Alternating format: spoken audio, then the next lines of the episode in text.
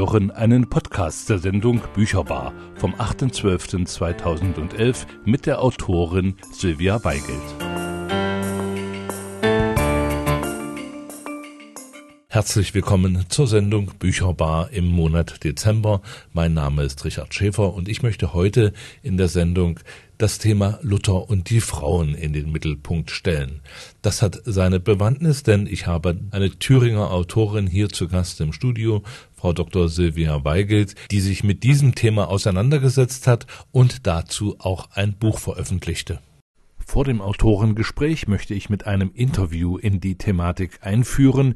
Dieses Interview hat Heike Jackler für die Internetseite www.gegendenstrom geführt und ich stelle es Ihnen zusammen mit Aline Bauerfeind vor. Gut, gut. Kommen wir zu einem erfreulichen Thema, das unsere Leser auch brennend interessiert. Martin Luther und die Frauen. Wie stehen Sie zu dem weiblichen Geschlecht? Die größte Ehre, die das Weib hat, ist allzumal, dass die Männer durch sie geboren werden. Naja, eine hohe Meinung von den Frauen haben sie nicht, das ist bekannt. Ich hörte, sie trauten den Frauen durchaus zu, mit einem männlichen, dämonischen Wesen im Schlaf sexuell zu verkehren und auch deren Verbrennung als Hexen auf dem Scheiterhaufen befürworten sie. Wer mag alle leichtfertigen und abergläubischen Dinge erzählen, welche die Weiber treiben? Es ist ihnen von der Mutter Eva angeboren, dass sie sich äffen und trügen lassen. Trotzdem haben sie sich entschlossen zu heiraten. Wie haben Sie Ihre Auswahl getroffen? Ich heiratete eine entlaufene Nonne, Katharina von Bora. 1525 war das. Wir feierten ein rauschendes Fest. Während die Bauern verreckten, warum haben Sie, ein ehemaliger Mönch, nun geheiratet? Ich habe den Wunsch meines Vaters nach Nachkommen erfüllen wollen. Ah ja. Als gehorsamer Sohn mussten Sie diesem Wunsch natürlich nachkommen. Ich hörte, es gab da noch einen Grund. Nun ja, die Ehe ist Heilmittel gegen geschlechtliche Zügellosigkeit und Hurerei. Hm. Waren Sie wenigstens verliebt? Ich war nicht verliebt und nicht in Leidenschaft, aber ich liebte meine Frau. Was sagen Sie zu der hohen Scheidungsrate in unserer Zeit? Ein Weib ist bald genommen, aber sie stets lieb haben, das ist schwer. Sie hatten mit Ihrer Frau viele Kinder, mindestens neun, sagt man. Frauen werden mit der Mutterschaft zum Werkzeug Gottes. Hatten Sie bei so vielen Geburten nicht Sorge um das Leben Ihrer Frau? Der Tod im Kindbett ist nichts weiter als ein Sterben im edlen Werk und Gehorsam Gottes. Ob die Frauen sich aber auch müde und zuletzt tottragen, das schadet nichts. Lass sie nur tottragen, sie sind darum da. Was halten Sie allgemein von Sexualität? Darum hat die Maid ihr Punzlein, dass es dem Manne ein Heilmittel bringe. Dann war Sexualität wichtig für Sie. Waren Sie da nicht sehr von gutem Willen Ihrer Frau abhängig? Sie waren als vorbildlicher Pfarrer doch sicher ein treuer Ehegatte? Will die Frau nicht, so kommt die Magd. Wie stand Luther als Kind seiner Zeit tatsächlich zu den Frauen? Welchen Frauen außer Katharina von Bora ist er noch begegnet und wie haben sich seine Ansichten zu Frauen dadurch verändert? Nach der Musik von Bob Marley werde ich mit Sylvia Weigelt auf diese Fragen Antworten suchen. Bücherbar, das Autorenmagazin, stellt neue Thüringer Literatur vor. Der Männer Lust und Freude zu sein Frauen um Luther. Das ist ein Buch von Silvia Weigelt, das in diesem Jahr im Wartburg Verlag erschienen ist. Und Silvia Weigelt ist heute Gast in der Bücherbar. Frau Weigelt, Luther und die Frauen, das ist ja ein umstrittenes Thema. Wenn man sich einzelne Zitate so ansieht, dann kommt Luther ja eigentlich eher so ein bisschen frauenfeindlich bei weg. Sie haben sich dem Thema Luther und die Frauen ganz konkret gewidmet. Was war denn der Anlass dafür? Ja, ich muss sagen, das erste Mal habe ich mich vor 30 Jahren etwa mit Luther beschäftigt und den Frauen. Da habe ich zum populärwissenschaftlichen Vortrag gemacht und mich auf die Tischreden gestützt, die so Luther und die Frauen transportieren, so ein bisschen.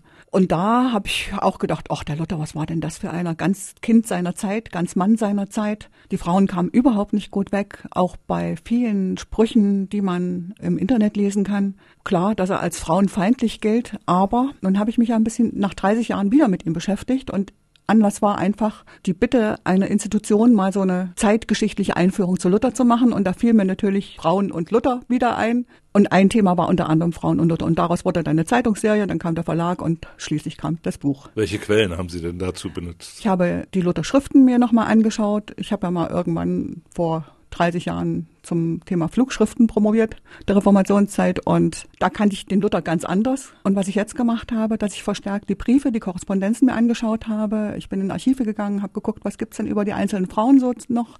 Wie sah eigentlich konkrete Beziehung aus? Und vor allem, wie kam Luther dazu, solche Sprüche über die Frauen von sich zu geben? Musste ja irgendwo eine Ursache haben und deswegen habe ich mir einfach die Frauen, mit denen er es zu tun hatte, etwas genauer angeschaut. Und über diese Beziehung zu den Frauen, zu den konkreten Frauen, die hier greifbar werden und auch über seine Briefe kam mir dann eben ein ganz anderer Luther entgegen. Das war eben nicht mehr so ein Sprücheklopfer, als den man ihn schlechthin kennt, sondern das war eben auch ein sehr einfühlsamer Mann, der sich mit den Frauen durchaus auf einer Ebene unterhalten konnte, der Frauen auch akzeptiert hat. Von ihm stammt ja auch der schöne Spruch, die Männer könnten die Welt nicht regieren ohne die Frauen, selbst wenn wir die Kinder allein bekämen, etwa so sinngemäß. Ne? Da habe ich eben gesehen, das ist einer, der Frauen achtet, durchaus ihre Leistung auch achtet, der sie ernst nimmt. Der hat mit denen gesprochen über ganz alltägliche Dinge, vom Abstillen bis zur Fleischeslust, ja, also Dinge, die Otto Normalverbraucher heute auch bewegen. Und das war eben ein ganz anderer Mann. Sie haben dazu also nochmal Archive aufgesucht, also richtige äh, Feldforschung quasi betrieben. Ja, ich habe richtig so Quellenforschung betrieben, ja. Was war denn jetzt äh, aus Ihrer Sicht neu? Die Sicht auf Luther hat sich die für Sie verändert? Für mich selbst ungemein verändert weil, wie gesagt, ich kannte ihn als Reformator von seinen theologischen Schriften, reformatorischen Schriften her. Ich kannte ihn von seinen Tischsprüchen her, aber als Mensch, als den ich ihn eben in den Briefen vor allem kennengelernt habe, hatte ich ihn noch nicht wahrgenommen bis dahin. Und wie gesagt, also man muss den Hut ziehen vor dem, was er alles so in seiner Zeit, in seiner Lebenszeit gemacht hat und geschafft hat. All diese Erkenntnisse haben Sie in dem Buch der Männer Lust und Freude sein, Frauen um Luther niedergeschrieben und da beschreiben sie 15 Frauen, die mit Luther in Luthers Umfeld äh, aufgetreten sind. Diese Erkenntnisse, die sind natürlich zwiespältig. Luther ist natürlich immer ein Mann seiner Zeit geblieben. Ja, also dieses grundsätzliche Frauenbild ist bei ihm auch nicht raus aus dem Kopf. Das wird deutlich bei seiner Mutter, etwa bei so, mit so einem Spruch, es ist ein arm Ding um das Weib, die größte Ehre, die es hat, ist, dass wir allzumal durch die Weiber geboren werden. Ja, das ist so ein typischer Lutherspruch, Luther und die Frauen. Davon kommt er auch nicht ganz weg. Aber wie gesagt, es gibt noch ganz viele andere Facetten in seinem, in seiner Beziehung zu den Frauen und die habe ich versucht in diesem Buch aufzulisten, durchzuleuchten. Ich habe Frauen gewählt, die unmittelbar mit ihm in Verbindung stehen, in ganz privater, persönlicher Verbindung, von der Mutter über die Katharina natürlich, bis zu seinen Töchtern. Und da gerade in der Beziehung zu den Töchtern kommt ein ganz hochsensibler Mann zum Vorschein, ein Vater, der sich, der sagt man, wie kann man nur durch die Gefühle zu den Kindern fast also so weibisch werden, ja, der sich auch dazu bekennt, richtig, der also lange heult oder lange weint, als seine Tochter, die eine der Töchter stirbt, dann stirbt auch noch die zweite. Also das ist ein Luther, der wirklich sehr weich ist. Diesen weichen Luther wollen wir aus der Sicht der Frauen nachher mal näher beleuchten. Welche, das hat Frau Weigelt dann ausgewählt. Und natürlich wollen wir auch aus dem Buch einige äh, Stellen vielleicht lesen. Und wer sich mit Luther beschäftigt, jetzt gerade in der Luther-Dekade, findet da sicherlich eine Quelle, die bisher so nicht erschlossen wurde. Und wir machen dann nach der nächsten Musik weiter.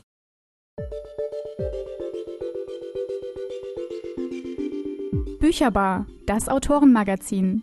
Als Podcast zu hören unter www.gew-thüringen.de. Luther und die Frauen, das Thema heute in der Bücherbar und zu Gast ist Frau Silvia Weigelt, die sich mit diesem Thema beschäftigt hat. Frau Weigelt, 15 Frauen in Luthers Leben, wie haben Sie die denn ausgewählt? Ja, wie gesagt, ein, der eine Teil waren die ganz privaten Frauen, der zweite Teil waren die Frauen seiner Kollegen in Wittenberg mit denen er also täglich Umgang hatte. Das geht von der Frau Lukas Kranachs, etwa die Barbara Kranach, über die Frau des Justus Jonas, des Philipp Melanchthon, bis zur ersten evangelischen Lieddichterin Elisabeth Kreuziger, die in seinem Umfeld gelebt hat. Und das andere waren natürlich die Frauen, die auf politischer Ebene mit ihm korrespondierten und mit denen er es zu tun hatte. Etwa die Elisabeth von Braunschweig, die Herzogin Elisabeth von Braunschweig, die auch Mutter der Reformation genannt wird. Oder die Sibylle von Kleve. Die kennt man als Granachs schöne Braut von 1526, als die er sie gemalt hat, aber als Luthers Landesmutter hat man sie, glaube ich, bisher nicht in dem Maße wahrgenommen.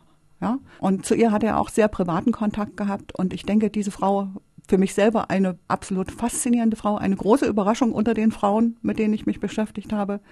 Deswegen wird es also ein weiteres Buch geben, was sich nur mit Sibylle beschäftigt. Eine wirklich sehr spannende Zeit auch Und ich habe versucht, also so ein bisschen Querschnitt, auch einen sozialen Querschnitt, in das Buch einzubringen, der das Frausein im 16. Jahrhundert ein bisschen beleuchtet. Da gibt's also eine falsche Heilige, da gibt's eine, die sich als Prostituierte mehr oder weniger durchs Leben schlagen muss. Die Anna Laminit beispielsweise, die wird dann auch hingerichtet auf grausame Weise. Da gibt's die Ehebrecherin, die Mätresse des Kurfürsten wird. Wie gesagt, eine ganze Palette von Frauen jener Zeit. Wenn ich Sie jetzt richtig verstanden habe, Frau Weigel, sind da einige Frauen dabei, die also direkten Kontakt mit Luther hatten, andere aber nur über Korrespondenzen mit ihm in Beziehung getreten sind. Richtig. Etwa Katharina Hornung, die Mätresse des Kurfürsten von Brandenburg, hat er nie persönlich kennengelernt, aber es gab einen sehr regen Briefwechsel. Sowohl mit ihr als auch mit ihrem Mann. Und dieser Briefwechsel, ist denn der äh, historisch aufgearbeitet oder müssen Sie da Handschriften lesen? Da musste ich schon ganz viel Handschriften lesen, ja. Also eine sehr aufwendige ja, ja. Sache. Ja, ist eine aufwendige Sache gewesen. Gut, und deshalb lohnt sich natürlich auch dann, wenn man einmal diese Quelle studiert hat, da noch ein bisschen mehr draus zu machen. Welche der Frauen haben Sie denn oder hat Sie denn besonders beeindruckt? Sie haben jetzt schon von der Herzogin Elisabeth von Braunschweig gesprochen, die es Ihnen offensichtlich auch angetan hat. Welche Hm, der das anderen? war die Sibylle, Entschuldigung. Die Sibylle, ja, ja, Entschuldigung, genau. Sibylle von Kleve war das. Hm. Ja, Frauen, die es mir angetan haben, etwa, also außer Sibylle, sage ich jetzt mal, Herzblut habe ich nicht verloren, sage ich jetzt so. Insgesamt sind mir die Frauen als Zeitzeugen sehr wichtig geworden. Einfach weil man mit ihnen ihre alltäglichen Nöte, ihr alltägliches Leben durchleben kann. Wenn man ihren Lebenslauf, ihre Biografien und das, was man von ihnen überliefert hat, heute so einfach mal analysiert, wahrnimmt und versucht, sich ein Leben, gerade als Frau, in jener Zeit vorzustellen. Die Frauen hatten Sorgen und Nöte, die durchaus in unseren vergleichbar sind und man fühlt sich also dadurch auch den Frauen eigentlich sehr nah. Aber dann eben sieht man auch, wie schwer die Frauen es hatten, egal in welcher Position sie waren. Zwei von den Frauen, ich glaube die Margareta von Staupitz und Mhm. äh, Magdalena. das ist äh, die Frage. Also äh, Magdalena oder Margareta? Ich Ja, man findet beide Namen, Beide aber, ich, Namen. aber in den, sagen wir mal, in den am weitesten zurückgehenden Quellen, die man, die ich fassen konnte, hieß sie immer Magdalena. Etwa in den Aufzeichnungen des Klosters, wo dann im Nachhinein die Pfründen wieder ausgezahlt worden sind. Sie war eine der Nonnen, die mit Katharina von Bora aus dem Kloster geflohen Mhm. ist und die andere war, Ave von Schönfeld. die haben aber auch äh, später noch mit Luther Kontakt gehabt. Das ist das Erstaunliche. Es, es sieht so aus, als ob neun, neun Frauen sind ja nur noch zu Luther gekommen. Zwölf sind zwar geflohen, aber drei sind gleich zu ihren Familien offensichtlich gegangen und neun kamen in Wittenberg an. Und zu einem Teil der Frauen, etwa Abe Schönfeld, die Luther ja selber für sich mal als Braut ins Auge gefasst haben soll, Magdalena von Staupitz, Else von Karnitz, hat er später auch noch Kontakt gehabt, ja. Die Frauen äh, sind aber dann im Umfeld von Luthers Familie noch zu finden, aber nicht mehr so äh, direkt. Die findet man nicht im Umfeld von Luthers Familie, die findet man eher im kurfürstlichen Bereich dann, etwa Magdalena von Staupitz. Der verschaffte eine Stelle als Leiterin einer Mädchenschule. Die war, als sie aus dem Kloster floh, fast 50 schon, ne? bekam dann aber am Ende doch noch einen Mann. Aber die mussten ja versorgt werden, diese Nonnen. Und diese Magdalena von Staupitz, um die kümmerte sich sehr. Nicht nur um die Stelle, sondern später auch, damit ihr Gehalt und ihr Auskommen gesichert ist. Da gibt's also eine ganze Reihe von Briefen, die sich damit beschäftigen. Ist über diese Mädchenschule Näheres bekannt? Da weiß man eben leider nicht mehr so sehr viel. Man hat die, äh, die Briefe, die überliefert sind, die ein bisschen Zeugnis geben über die Mädchenschule in Grimma, die erste. Man weiß auch, wo diese Schule war. Und man weiß auch, dass die Mädchen dort für ihr Holz bezahlen mussten, für die Ausbildung zahlen mussten. Man weiß, wie viel Geld Magdalena bekommen hat pro Jahr, ja. Und man weiß auch, dass es immer wieder Kontrollen gab. Visitatoren, kurfürstliche Visitatoren, die also geschaut haben, dass das auch alles mit rechten Dingen dort zugeht. Ja, vielleicht ein kleiner Ausschnitt aus dem Porträt über Magdalena von Staupitz, weil das auch zeigt, wie wurde denn mit den Frauen so umgegangen? Welchen Stand hatten die denn damals? So, ne? Da schreibt zum Beispiel Nikolaus von Amsdorf an Georg Spalatin. Neun der Nonnen sind zu uns gekommen. Sie sind schön, fein und alle vom Adel, unter welchen ich keine 50-Jährige finde. Die älteste unter ihnen, meines gnädigen Herrn und Oheims, Dr. Staupitz Schwester, habe ich dir, mein lieber Bruder, zugerechnet, einem ehelichen Gemahl, damit du dich mögest eines solchen Schwagers rühmen, wie ich mich eines solchen Oheims rühme. Willst du aber eine jüngere, sollst du die Wahl unter den Schönsten haben.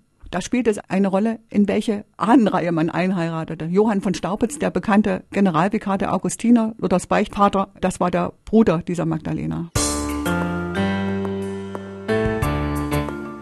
Bücherbar, das Autorenmagazin.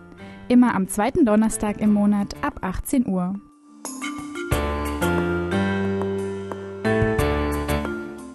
Frauen um Luther stelle ich Ihnen heute in der Bücherbar vor mit Silvia Weigelt, die dazu das Buch Der Männerlust und Freude sein verfasst hat, das im Wartburg Verlag erschienen ist. Frau Weigelt, eine der Frauen um Luther wird als äh, Kirchendichterin erwähnt, Elisabeth Kruziger oder auch Kreuziger. Ja. Wie sind Sie auf Sie gestoßen? Einfach über den Briefwechsel. Ich habe einfach ganz normal angefangen mit der Recherche, habe mir das Personenverzeichnis vorgenommen, das ja sehr gut in der Weimarer Luther-Ausgabe dokumentiert ist und habe dann einfach diese Briefe, die Frauennamen mir alle angeschaut und habe dann die Briefe angeschaut und habe dann von da ausgehend weiter recherchiert.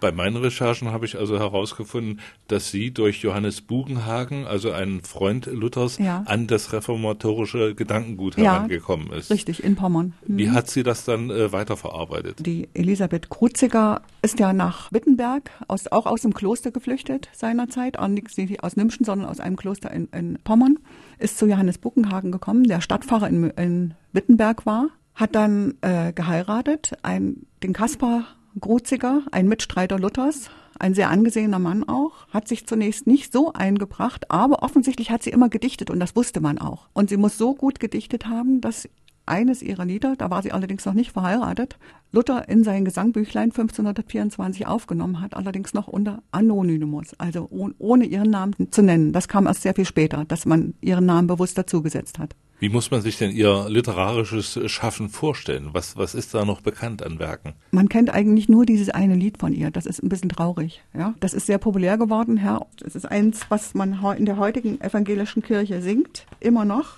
Bekannt geworden ist es, weil dieses Lied in alle Gesangbücher der Reformationszeit aufgenommen wurde und von daher irgendwann dann auch in den 30er Jahren auch mit ihrem eigenen Namen endlich versehen. Ja, die Elisabeth Kruziger oder Kreuziger, von weiß man eigentlich nicht, wie weit sie selbst an der Autorschaft interessiert war. Also daran interessiert war, ihren Namen unter diesem Lied zu finden. Ne? Aber eine kleine Episode lässt vermuten, dass sie nicht nur bereit war, aus ihrer Anonymität herauszutreten, sondern sich zudem weit mehr Neuerungen für eine Frau vorstellen konnte, als nur Kirchenlieder zu dichten. Elisabeth, so wird berichtet, habe ihrem Mann eines Morgens von einem Traum erzählt. Darin habe sie selbst auf der Kanzel zu Wittenberg gestanden und die Predigt gehalten. Ihr Mann aber, dem eine Frau auf der Kanzel ebenso unmöglich erschien wie allen seinen Zeitgenossen, habe darauf lachend geantwortet Vielleicht will euch der liebe Gott für würdig erachten, dass eure Gesänge, mit denen ihr zu Hause immer umgeht, in der Kirche sollen gesungen werden. Das ist also, denke ich, eine ganz kleine Episode hier. Mm, auch ganz erstaunlich, dass Elisabeth Kroziger eine der wenigen Frauen der Wittenberger Gesellschaft war, die an Luthers Tischgesellschaften teilnehmen durften. Also da waren Frauen eher die Seltenheit. Katharina nahm immer, immer mal teil. Elisabeth Kruziger ist überliefert, dass sie dabei war. Also, auch also auch eine, eine Art Wertschätzung Luthers gegenüber dieser unbedingt, Frau. Unbedingt, da muss ich sehr geachtet haben. Bücherbar, das Autorenmagazin. Als Podcast zu hören unter www.gew-thüringen.de. Die Thüringer Literaturwissenschaftlerin und Autorin Sylvia Weigelt hat sich mit dem Thema Frauen um Luther beschäftigt. Heute ist sie Gast in der Bücherbar und stellt Luther und die Frauen, die ihn umgeben haben, vor. Frau Weigelt, bei den Frauen, die mir auf Käthe Jonas oder Katharina Jonas, ja. eine Frau, die also auch über 20 Jahre Familienmutter gewesen ist mit allen drum und dran. In welcher Beziehung stand sie zu Luther? Es ist erstaunlich, Sie kommen auf Frauen zu sprechen, auf die ich sonst nicht angesprochen werde. Sehr schön, da freue ich mich darüber, weil die die fallen sonst einfach ein bisschen hinter, hinten runter. Ja, die Katharina Jonas, die hat bei mir den Beititel bekommen, das Idealbild einer Frau und Mutter, weil das ist eine Frau, wie sie sich auch die Reformatoren für sich vorstellen. Die kümmerte sich um das Haus, sorgte für die Kinder und ihren Mann. Das war das Idealbild der Frau, das selbst für Reformatoren galt. Als sie gestorben war, sie starb relativ jung, schrieb Luther an ihren Mann, wir alle haben eine überaus liebenswürdige Lebensgefährtin verloren. Sie war mir nicht allein wahrhaft lieb, sondern immer auch von höchst erfreulichem Anblick und voller Trost, denn wir wussten ja, dass sie alle unsere Angelegenheiten, ob nun gute oder schlechte, nicht anders aufnahm und hielt, als wären es ihren eigenen. Das ist gewiss eine bittere Trennung. Ja, also diese Katharina Jonas ist eine Frau, die so ein bisschen, denke ich, aus dem Umfeld der Frauen, die um Luther in Wittenberg agierten, herausfällt. Die hatte nicht dieses Selbstbewusstsein wie Barbara Granach, die hatte nicht das Selbst, also schon gar nicht das einer Katharina von Bora.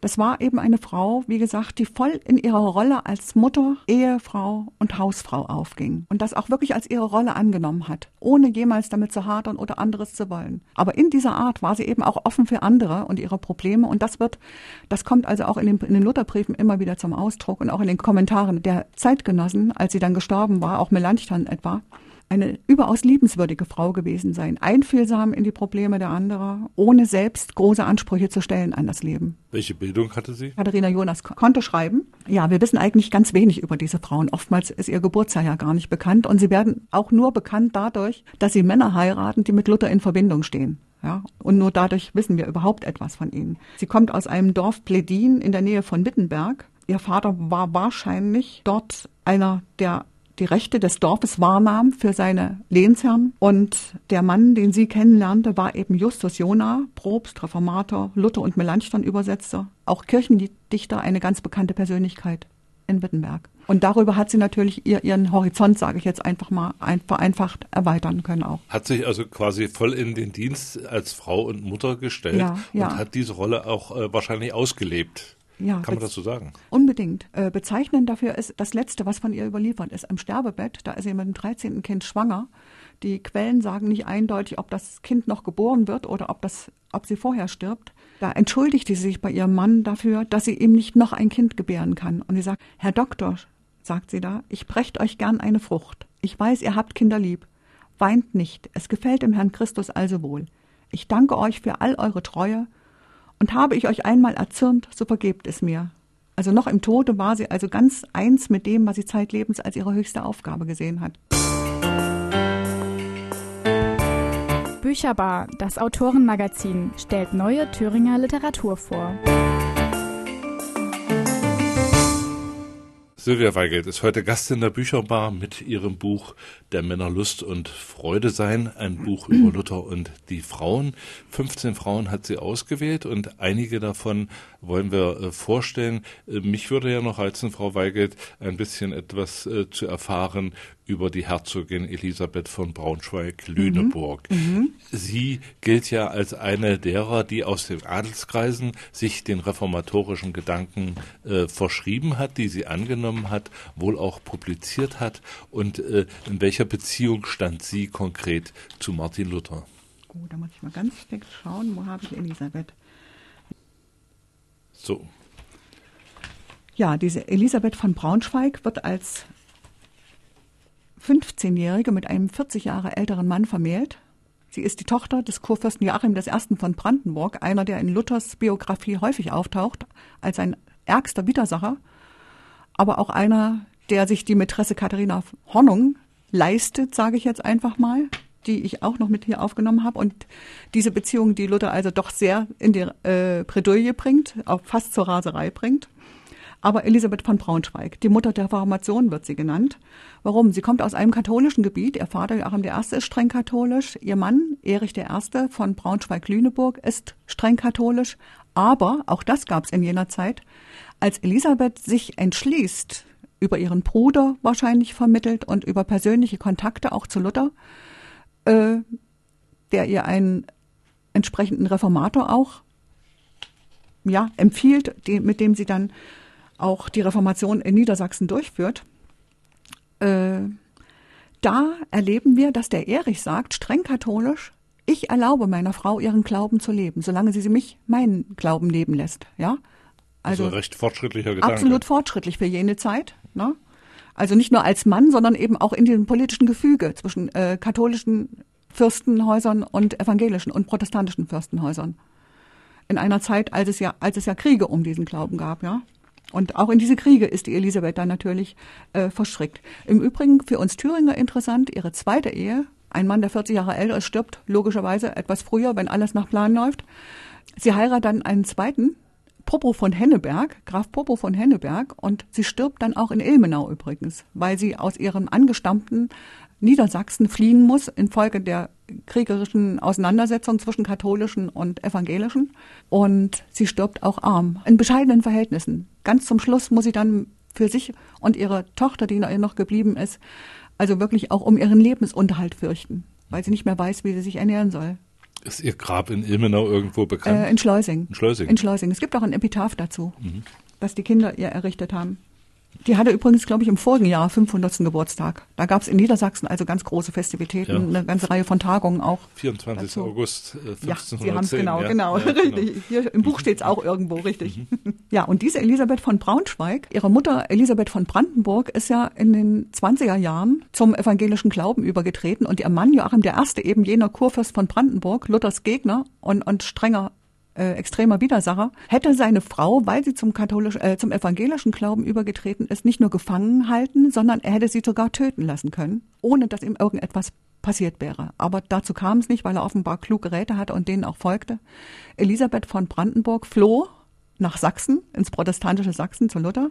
Und hier hielt sie sich in den 30er Jahren während einer Krankheit im Hause Luthers auf. Und so lernt Luther eben auch die Elisabeth von Braunschweig, ihre Tochter, ganz persönlich kennen, die nämlich während ihrer Mutter im Hause Luther sich von Katharina pflegen lässt, die ja als Heilerin oder mit ihren äh, Kenntnissen der Medizin und Heilkräuter sehr berühmt geworden ist, äh, besucht. Also da auch äh, ganz enge Kontakte zur Familie Luthers äh, pflegen kann und da sicherlich ja. auch die eine oder andere äh, Einflussnahme auch gewährleistet ist.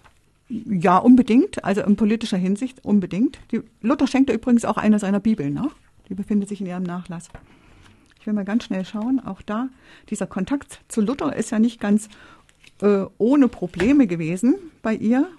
Sie muss ihn während eines Tischgesprächs auch ja, ein bisschen angegangen sein in seiner Beziehung, weil er nämlich ihren, den mit ihr verwandten Erzbischof von Mainz auf der Kanzel verflucht haben soll, quasi. Und das kam natürlich dem Erzbischof zu Ohren und da wurde Luther über seinen Kurfürsten scharf gerügt und der Kurfürst, der natürlich nicht gern in solche Händel verwickelt werden wollte, in solche politischen, der hat dann gesagt, also mach, wenn sie nur ja nicht kommt, tu alles, damit sie nicht nochmal kommt. Die will ich also hier nicht nochmal sehen. Ne? Das wir sie also nicht gern in unserer Behausung haben wollen, schrieb Johann Friedrich, der Kurfürst, an Luther. Also und die Mutter Elisabeth von Brandenburg muss so dreist gewesen sein während ihres Aufenthalts im Lutherhause, dass der dann irgendwann mal wirklich an seine Freunde schrieb: Schaut nur, dass die bald hier wegkommt. Ich bin nirgendwo vor ihr sicher. Selbst das Schlafgemach ist ihr nicht heilig. Unser Schlafgemach ist ihr nicht heilig, ja. Also das muss eine recht aufdringliche Person gewesen sein. Also auch solche Erfahrungen auch die Mutter. musste ja, Mutter ja. machen mit Frauen. Ja. Frau Weigel, ist denn äh, ist Ihnen denn irgendwie bei Quellenstudium äh, bekannt geworden, dass die Frauen auch untereinander äh, noch Kontakte hatten oder Kontakte pflegten? Das Problem ist, wir wissen ja noch nicht mal richtig, welche der Frauen wirklich selber schreiben konnte. Ja, es sind Briefe von den Frauen überliefert, aber man hat sie eigentlich nur gesammelt, wenn sie mit Luther in Verbindung standen. Ansonsten ist es eher ein Zufall. Aber Sibylle von Kleve, die Kurfürstin, Luthers Landesmutter, von der sind also über 100 Briefe erhalten, handschriftlich erhalten. Korrespondenz, die sie mit ihrem Mann vorwiegend geführt hat, auch ein paar Briefe mit Bediensteten, aber vorwiegend Korrespondenz mit ihrem Mann, der ja Kurfürst Johann Friedrich der Großmütige, der ja fast sechs Jahre lang in kaiserlicher Gefangenschaft war von 1547 an. Und diese Briefe sind also ein ganz, ganz tiefgehendes, also für mich sehr äh, emotionales Zeugnis jener Zeit über die Empfindung jener Frau, die einem eigentlich nur oder mir zumindest nur von dem Bild bisher bekannt war, das wir von Kranach haben. Also da kommt dann so ein bisschen Leben hinters Bild. So da quasi. kommt richtig ja. Leben hinters Bild. Da erfahren wir also nicht nur von ihren Ängsten, die sie um sein Leben hat, da erfahren wir von ihren Krankheiten, da erfahren wir Womit beschäftigt die sich? Wir erfahren davon, dass sie eine Meerkatze zum Zeitvertreib hat, der sie dann die Zähne ausbrechen lässt, weil die sie mal gebissen hat, ja, also das kleine Äffchen. So zimperlich war man damals nicht. Wir erfahren, dass sie liest. Wir erfahren, dass ihr Mann ihr aus der Gefangenschaft nicht nur Wein schickte, den sie überaus mochte, den Neckarwein, sondern der schickte also auch ein, ein äh, Spinnrad und sie lernt spinnen etwas, was man sehr selten in diesen Kreisen eigentlich getan hat. Und er schickt ihr sogar eine Bratpfanne und sie antwortet, dass sie sich schon lange eine Bratpfanne gewünscht habe. Also so ganz profane Dinge auch erfährt man da. Frau Weigelt, ich würde gerne noch einmal so einen Blick werfen auf Katharina von Bora. Aber Unbedingt, dazu ja. machen wir erstmal eine kleine Musikpause. Bücherbar, das Autorenmagazin. Als Podcast zu hören unter www.gew-thüringen.de. Die Frau, die Martin Luther am meisten beeindruckt hat, ist wahrscheinlich seine Frau Katharina von Bora, die er in seinen Briefen wohl auch ab und zu Herr Käthe nennt, also weil sie dort zu Hause das Regime führt, dass sie äh, den Haushalt führt und auch äh, den Reformator ab und zu mal zur Ordnung ruft, wenn der mit dem Geld so locker umgeht. Ja. Und diese Frau ist ja auch als Nonne mit einer gewissen Bildung in äh, die Reformation hineingekommen und auch als Mutter, als Familienoberhaupt quasi aufgegangen. Kann man das so sagen? Ja, also als Katharina Luther heiratete, und man muss ja wirklich sagen, dass die Initiative wahrscheinlich doch von ihr ausging, kann man auch belegen, da ist sie in ihrer Rolle voll und ganz aufgegangen. Als Mutter, als Hausfrau, aber auch als Frau an der Seite des berühmten Reformators. Das ist ja nicht abzusprechen. Sie war ja doch eine sehr selbstbewusste Frau. Vielleicht weiß nicht, wer das alles, wie weit das bekannt ist, aber ursprünglich sah es ja gar nicht so aus, als ob Luther und Katharina mal heiraten würden. Luther hatte ein Auge auf die Arbe von Schönfeld, eine der anderen Nonnen, die mit ihr zusammengeflohen war, geworfen, aber weil er so lange zögerte, heiratete die dann einen anderen. Ja, und Katharina blieb eben zwei Jahre unverheiratet. Am Anfang hatte sie eine Beziehung, aus der jeder glaubte, eine Ehe hervorgehen würde, mit Hieronymus Baumgärtner, der später Reformator in Nürnberg war, aber nach einem Jahr, dieser Hieronymus meldete sich also auch nach einem Jahr nicht wieder, nachdem er Katharina, sagen wir mal, heute Lachs sitzen gelassen hatte. Und auch mit Luther war es ja gar nicht so einfach, den Luther zu kriegen. Als sich Katharinas, ich lese mal ein Stückchen aus dem Porträt, als sich Katharinas Favorit Baumgartner auch nach mehr als einem Jahr nicht gemeldet hatte, musste ein anderer Ehemann für sie gefunden werden. Denn nur eine Heirat bewahrte eine entlaufene Nonne vor der Versuchung und vor dem Gerede der Leute. Zudem hat Luther ja auch immer wieder propagiert, eine Frau sei dazu bestimmt, Ehefrau und Mutter zu sein. Ja, aber es war gar nicht so leicht, die kluge und stolze Adlige unter die Haube zu bringen. Schließlich schlug Luther den Wittenberger Stiftsherrn Kaspar Klatz als Ehemann für sie vor. Der jedoch war ihr zu alt, zu geizig und zu zänkisch. Luthers Freund Amsdorf berichtet, Käthe von Bora, die er trotz seiner lebenslangen Vorbehalte gegen sie der schönsten Nonnen eine nennt, sei klagend zu ihm gekommen und habe gesagt, wie der Dr. Martinus in allwege wolle, dass sie Dr. Klatzen freien sollte, zu dem sie doch weder Lust noch Liebe hätte. Sie wollte, wenn es geschehen könnte, Dr. Martinus oder ihn Herrn Amsdorf ehelich nehmen. Ja, Katharina war also nicht nur von Baumgärtner gedemütigt worden, sondern auch eben eine der letzten Nonnen aus Nimschen, die zwei Jahre nach der Flucht noch immer keinen Ehemann oder eine andere Versorgungsmöglichkeit gefunden hatte. Eigentlich, so sollte man meinen, konnte sie froh darüber sein, überhaupt verheiratet zu werden. Doch ihr Stolz war offenbar größer als ihr Streben nach materieller Sicherheit. Sie nahm nicht jeden, der sich für eine Ehe anbot. Sie war wählerisch. Und sie wählte die zwei Besten, die ihr einfielen, Amsdorf und Luther. Beide gehörten zur geistigen Elite Wittenbergs und Sachsens. Beide waren hochgeachtete Persönlichkeiten. Amsdorf verweigerte sich jedoch konsequent einer Ehe und blieb zeitlebens unverheiratet. Und als Luther von Katharinas Rede erfuhr, antwortete er nur, welcher Teufel will sie denn haben? Mag sie den nicht, also den Klatz, so mag sie noch eine Weile auf einen anderen warten. Er war da noch nicht bereit für eine Ehe, auch wenn ihm das Angebot Katharinas vermutlich zu denken gab. Hatte er im November 1524 noch kategorisch erklärt, es werde nicht geschehen, dass ich heirate? Es dauerte keine sechs Monate. Da hatte er seinen Sinn geändert und sich, wie er schrieb, der übrig gebliebenen Nonne erbarmt. Tatsächlich hatte sich Luther, ich lese wieder aus dem Buch, schnell in seine neue Rolle als Ehemann eingefunden. Nach nur einem Jahr bezeichnet er sich in einem Brief an Spalatin als glücklichsten Ehemann und seine Katharina als die beste Frau und das geliebte Weib. Schließlich bekannte er, ich wollte meine Käthe nicht um Frankreich und um Venedig dazu ergeben. Erstens darum, weil Gott sie mir geschenkt und mich ihr gegeben hat.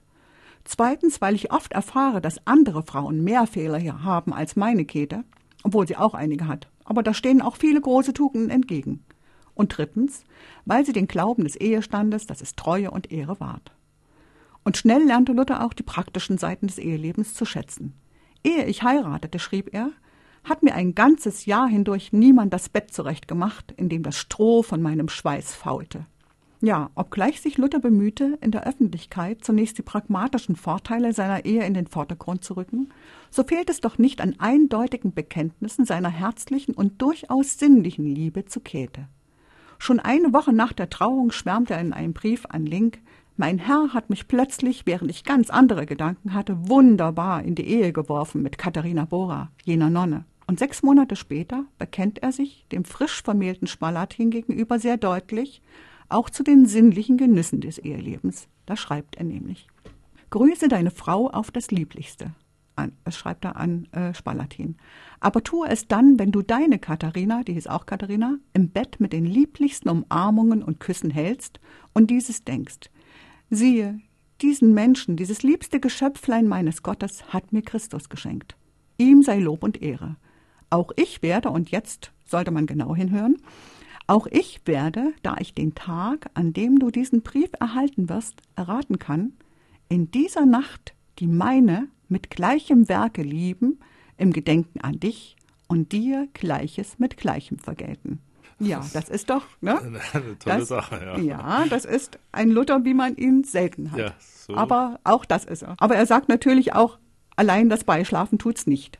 Dass Sinn und Herz, Sitten und Leben überein und zusammenstimmen und eines das andere für gut halte und Geduld mit ihm habe, das sieht er genauso. Und er sagt auch, es kann nicht allzeit schnurgleich zu gehen. Ein wichtiger Punkt, Frau Weigel, ist ja in der Betrachtung Luther und Frauen auch immer seine Aussagen zu Hexen. Die mhm. wird ja also mhm. auch immer wieder zitiert und daraus wird ja auch äh, immer wieder äh, eine gewisse Frauenfeindlichkeit geschlussfolgert. Und äh, da soll es ja heißen, es ist ein überaus gerechtes Gesetz, dass die Zauberinnen getötet werden, denn sie richten viel Schaden an, was bisweilen ignoriert wird. Sie können nämlich Milchbutter und alles andere aus einem Haus stehlen. Sie können ein Kind verzaubern und so weiter. Ja, da, da muss man einfach sagen, Luther ist ein Kind seiner Zeit. Und wenn man sich mal seine Mutter anschaut, die eine sehr fromme Frau war und die Kinder schon in die religiösen Geflogenheiten einwies, aber die eben auch unbedingt im Aberglauben verhaftet war. Und das ist für, muss für seine Mutter sehr, sehr ausgeprägt gewesen sein. Hexen und Dämonen nahmen in ihrer Vorstellungswelt einen ganz realen Platz noch ein. Und das hat sie offensichtlich auch ihren Kindern vermittelt. Luther erzählt einmal, seine Mutter habe eine Nachbarin im Verdacht gehabt, eine Hexe zu sein denn einer seiner Brüder sei durch diese geschossen und getötet worden. Das, was wir heute noch im Hexenschuss haben, ja. Und auch für Martin war natürlich der Teufel als Ursprung alles Bösen nicht nur eine theoretische Größe, sondern sehr real. Und, und Teufel und Hexen gehörten wirklich zur realen Vorstellungswelt jener Zeit. Und da war Luther einfach ein Kind einfach von der Zeit geprägt. Wenn Sie jetzt äh, die 15 Frauen, die in Luthers Umgebung äh, gelebt, gewirkt und mit ihm Kontakt hatten, so sehen, hat sich sein Frauenbild dennoch in Inhalten äh, vielleicht geändert, aber sein grundsätzliches Frauenbild ist da konstant geblieben. Luther ist nach wie vor der Meinung, die wichtigste, die vordringlichste, die gottgegebene Aufgabe der Frau besteht darin, Kinder zu gebären, Mutter zu sein, das Haus zu führen und sich um ihren Mann zu kümmern. Darin ist er sich völlig eins mit, mit seinen Zeitgenossen. Aber was Frauen da leisten, das geht ihm erst nach und nach im Laufe seiner eigenen Erfahrungen auf. Und da muss man auch immer wieder sagen, man kann nur über Dinge reden, die man selber erfahren hat, wenn man echt und, und wahrhaft über die Dinge reden will. Aber in diesen Wertungen geht er dann mhm. doch weit über das hinaus, was seine Zeit eigentlich vorgibt. Ja, Luther war zum Beispiel der Erste, der gesagt hat, Mann und Frau sind vor Gott gleich. Ein völliges Novum in der Theologie der Zeit. Und damit ist er also wirklich sehr äh, avantgardistisch gewesen. Oder etwa Bildung. Bildung für Mädchen war ja überhaupt nicht selbstverständlich. Und Luther sagt, man muss Jungen und Mädchen gleichermaßen fördern. Für beide fordert er Schulbildung. Und es ist ja auch eines seiner Verdienste, dass im reformatorischen Gebiet seiner Zeit ganz viele Mädchenschulen entstanden. Frau Weigelt, mit Blick auf die Uhr, wir füllen also eine ganze Stunde mit Stoff und sind noch gar nicht in die Tiefe gegangen, denn Sie haben 15 Frauen behandelt in diesem Buch und wer also Interesse hat, der kann das Buch sicherlich mit Vergnügen lesen und findet da auch weitere Anhaltspunkte. Was liegt denn bei Ihnen jetzt noch auf dem Schreibtisch, was als nächstes kommt, als nächstes Buch von Silvia Weigelt? Ja, als nächstes, wie gesagt, kommt die Sibylle von Kleve. Da freue ich mich also sehr drauf. In der Beschäftigung hier mit ihr als Landesmutter Luthers bin ich, habe ich glaube ich schon gesagt, der Frau sehr nahe gekommen, habe ihre Briefe gelesen, habe also alle Bilder, die es von ihr gibt, ich glaube zumindest alle Bilder, die es von ihr gibt, gesehen inzwischen. Die Frau fasziniert mich schon. Da mache ich jetzt eine Monographie. Und da werde ich mich auch verstärkt den Briefen widmen, weil ich denke, über diese ganz privaten Briefe kommt man dem Menschen und der Frau jener Zeit sehr nahe. Frau Weigelt, vielen Dank, dass Sie da waren. Ich drücke Ihnen die Daumen, wünsche Ihnen eine schöne Zeit, viele gute Ideen und viel Kraft für die Forschung, die Sie noch vor sich haben. Ja, ich bedanke mich auch sehr für die Gelegenheit, hier sprechen zu dürfen. Danke. Das war die Bücherbar für den Monat Dezember. Ich wünsche Ihnen, liebe Hörerinnen und Hörer, noch eine schöne Adventszeit, ein frohes Weihnachtsfest und dann einen guten Rutsch in das neue Jahr. Tschüss, sagt Richard Schäfer. Sie hörten einen Podcast der Sendung Bücherbar vom 8. Dezember 2011, zusammengestellt von Richard Schäfer vom Radioteam der Gewerkschaft Erziehung und Wissenschaft bei Radio Funkwerk.